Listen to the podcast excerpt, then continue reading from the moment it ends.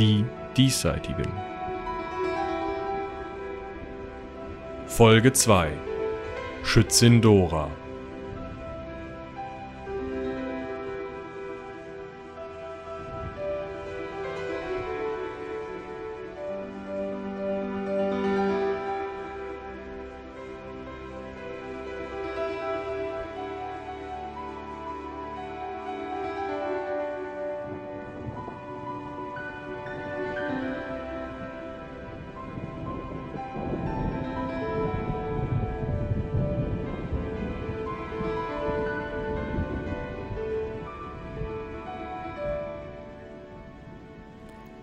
Am Tag, nachdem sie die ganzen Opfer in den Tempel gebracht hatten, kamen Dala und die anderen zu der berühmten Weggabelung zurück und gingen auseinander.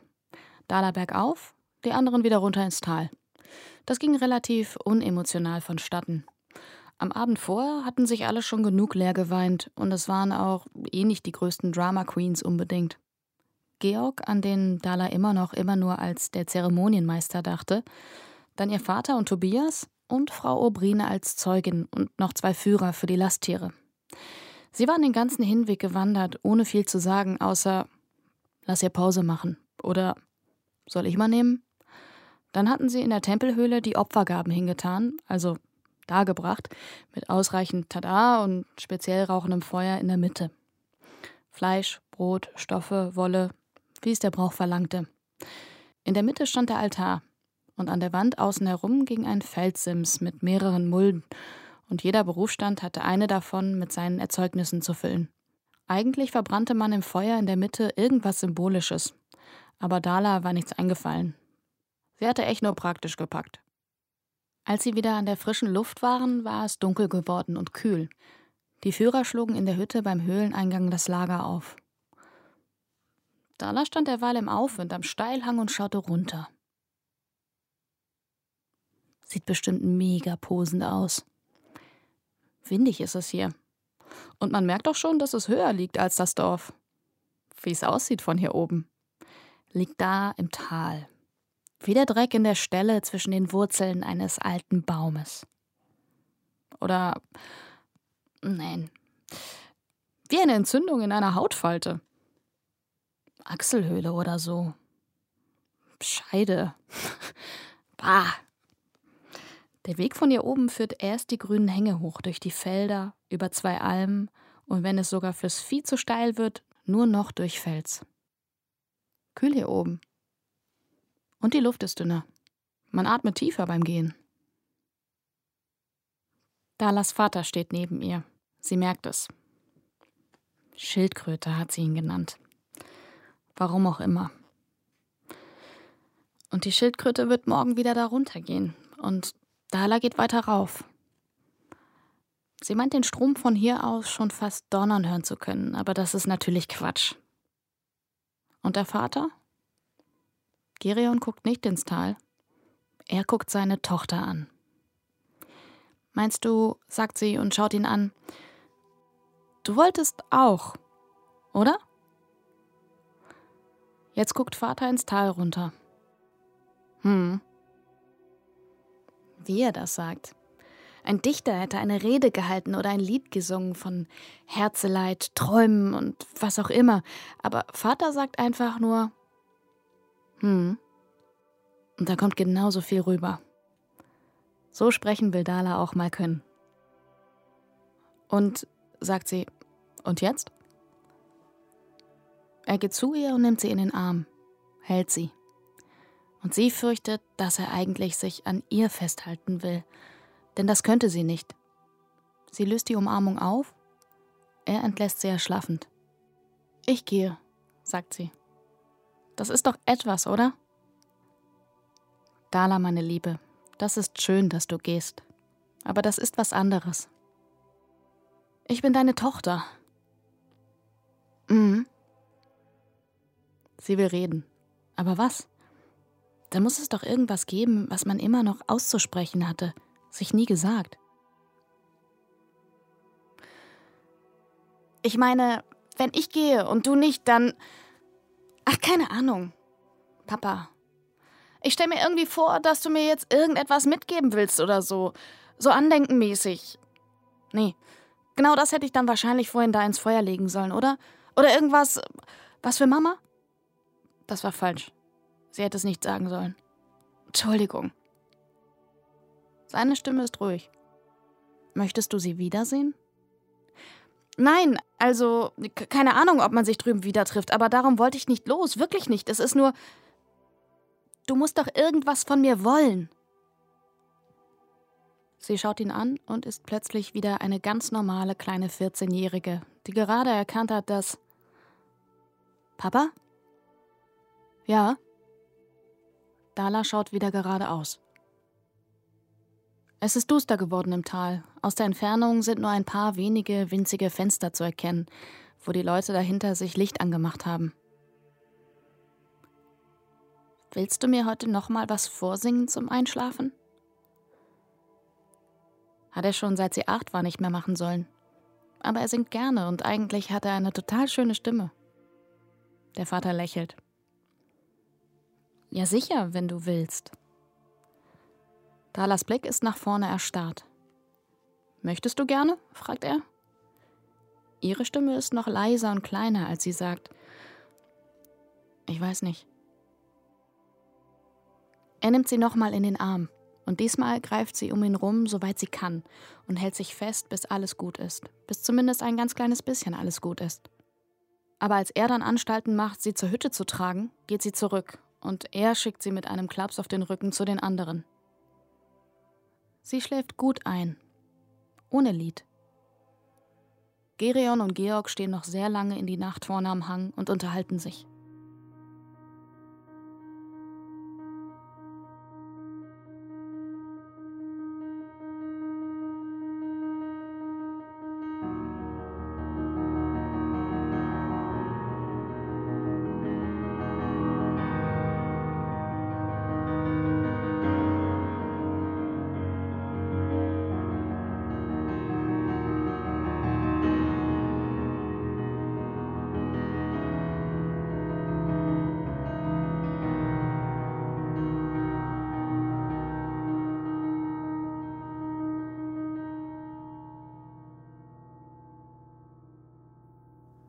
Die Häuser schmiegen sich an eine Felswand, die auch den meisten Schnee abhält. Und in der Mitte drängen sich auch noch davor einige aneinander, da wo die Felswand hoch genug ist. Sie sind aus demselben Stein wie der Fels, und die hintersten Räume sind immer ein Stück weit in den Felsen hineingehauen. Manche sind durch Gänge miteinander verbunden, und in der Mitte der Siedlung ist der Eingang zur Mine. Nur ein kleines, gedrungenes Tor, aber im Gestein dahinter liegen alle Vorratsräume und Stollen. Hin und wieder geht jemand zum oberen Ende der Klippe oder ein Stück vom Dorf weg, zum Beispiel um zu schauen, wie das Wetter wird. Aber die meisten zieht nie etwas aus dem Windschatten der Klippe heraus, bis auf die Schützen. Als Josef am Morgen, nachdem er das Gespräch in der Ammo-Werkstatt belauscht hatte, wieder hereinkam, grüßte ihn der Meister nur kurz. Also legte Josef Jacke, Mütze und Stiefel ab und kontrollierte das Feuer. Und dann stand er erst einmal dumm herum. Die Werkstatt war noch top aufgeräumt. Der Boden war blank, Feuerholz lag noch genug da, Zutaten standen bereit. Es gab eigentlich gerade nichts zu tun. Normalerweise würde der Meister jetzt seinen Kram hinlegen und sagen: So, misch mal Pulver, zeig mal, oder etwas in der Art. Oder es gäbe doch noch irgendeine Standardaufgabe, an die Josef gerade nicht gedacht hatte. Er könnte zum Beispiel das Loch bei den Schwalbennestern flicken, aber er wäre ja total blöd, den Meister darauf aufmerksam zu machen. Jetzt war der Meister gerade einfach über ein paar Patronenhülsen gebeugt und kontrollierte, ob sie auch gerade waren. Josef holte gerade Luft, um zu fragen, was er tun sollte. Da schaute der Meister zu ihm auf und sprach Später kommt Dora von den Schützen vorbei und nimmt dich mit zum Prüfen. Du weißt ja Bescheid, oder? Josef schwamm total zwischen Ausrede und Zugeben und sagte gar nichts. Also sprach der Meister weiter. Du hast auf dem Holzstoß gestanden und gelauscht, durch dieses Löchlein unter der Traufe. Stimmt's? Es hatte doch geschneit. Die ganze Wand ist voll Schnee, bis auf einen hübschen Umriss in genau deiner Größe. Sag mal, hast du nicht gefroren? Ähm, also zugeben. Das tut mir leid, ich. Ja, was eigentlich? Ich wollte nur wissen, was ihr da. Du wolltest wissen, was wir zu besprechen haben, wo ich dich schon extra dafür nach Hause schick. Ah, ich sollte dich dieses Loch zustopfen lassen, und zwar von außen, ohne Jacke. Aber das ist jetzt nicht mehr mein Problem. Hier, er stellte ihm die Hülsen hin. Mach mal Pulver rein, aber nur ein Drittel so viel wie sonst. Die Kugeln, die auf das Pulver kamen, waren auch andere, leichter, aber dafür wurden sie vorher im Feuer ausgeglüht und gehärtet. Sogar das Zusammenklemmen durfte Josef selber machen, auch wenn der Meister danach alle Patronen genauestens unter die Lupe nahm und die Hälfte nochmal aufmachte und selber klemmte. Zehn Stück sind es. Jetzt stehen sie in einer Gruppe beieinander auf dem Werktisch. Was ist an denen so besonders? fragt Josef. Sag du's mir. Weniger Pulver, das heißt, die Kugel fliegt nicht so schnell, aber die Kugel ist gehärtet, darum verformt sie sich nicht. Vielleicht damit sie nicht so ein großes Loch machen? Das sind einfach vorsichtigere Kugeln. Der Meister nickt. Sehr gut. Die Schützen machen einmal im Monat eine Prüfung. Da treffen sie sich und schießen auf Hasen. Und damit sie nachher noch genau sehen können, wo sie den Hasen getroffen haben, muss das Loch möglichst klein sein. Und dafür ist diese Munition hier. Prüfkugeln heißen die oder Hasenkugeln.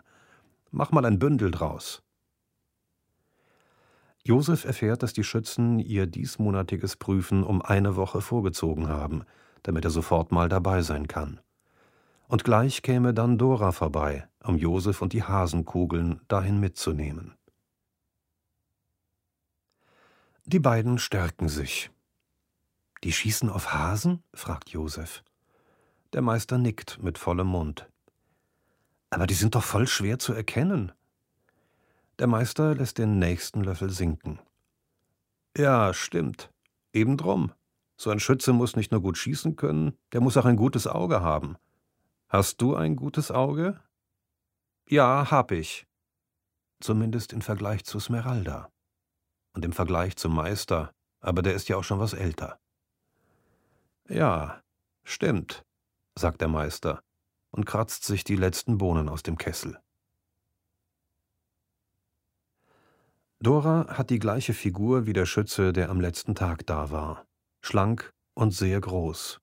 Und wie der trägt auch sie einen beigen Fellmantel bis zur Wade, schwere, fällige Stiefel und eine Mütze mit Ohrenklappen. Der rechte Arm hängt in einer schwarzen Schlinge um ihren Hals. Mit links trägt sie das Gewehr. Es ist größer als Josef. Der Lauf ist absolut gerade. So perfekt wie sonst nichts auf der Welt, außer vielleicht Wasseroberflächen. Unter dem Lauf beginnt der Griff, der hinten zum Kolben wird, aus einem Material, das nur vielleicht Holz sein könnte. Und dann gibt es Hebel und Schrauben, deren Funktion Josef natürlich kennt, aber trotzdem bekommt er den Blick nicht davon los.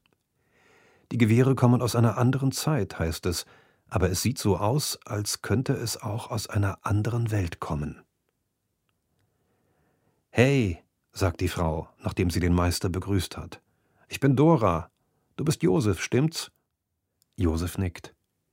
Willst du Schütze werden? Was für eine Frage. Natürlich will er. Ja. Gut, dann komm mit. Josef zieht sich an. Dora hat ihm einen Extraumhang mitgebracht.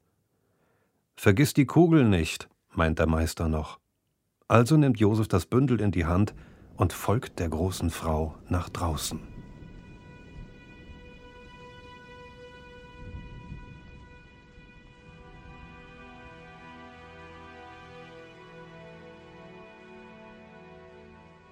Weiter geht es in der nächsten Folge von Die Diesseitigen. Zu finden in deinem Feed, in deinem Podcast-Grabber auf Spotify und bei vielen anderen Streamingdiensten. Und natürlich auch auf klappkatapult.de.